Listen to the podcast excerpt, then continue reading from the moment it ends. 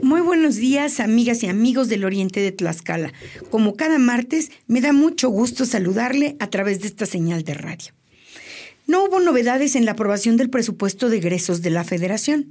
La semana pasada, los diputados oficialistas cumplieron la orden del presidente y recortaron el presupuesto de importantes órganos autónomos, así como en contra del Poder Judicial al que el presidente pretende debilitar y someter a su antojo pese a que el próximo año tendremos la elección más grande de la que jamás haya habido registro en la historia, los diputados de Morena decidieron reducirlo en el caso del Instituto Nacional Electoral, arriesgando la certeza, equidad y limpieza en el proceso electoral.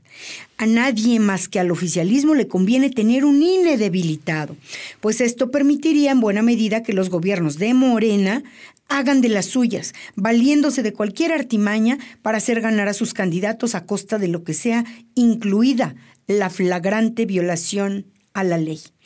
Otra amenaza consumada fue la reducción del presupuesto para el Poder Judicial, a quien previamente los legisladores oficialistas quitaron ya 13 fideicomisos que afectan directamente a quien se encuentra en un proceso legal en busca de justicia.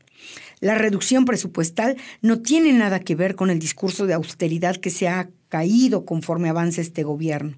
Lo único que pretende hacer el presidente es debilitar a las instituciones que fueron creadas por ciudadanos libres que creyeron en un México republicano y democrático.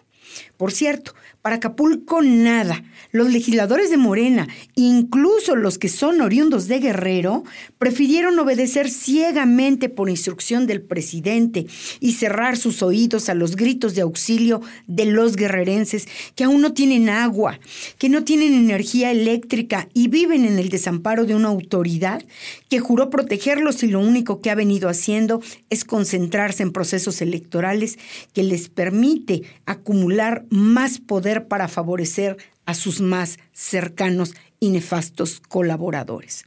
En otro tema, quisiera invitarle a que el próximo lunes a las 9 de la noche me haga favor de acompañarme en mi quinto informe legislativo que daré a través de mis redes sociales y espero contar con el favor de su compañía.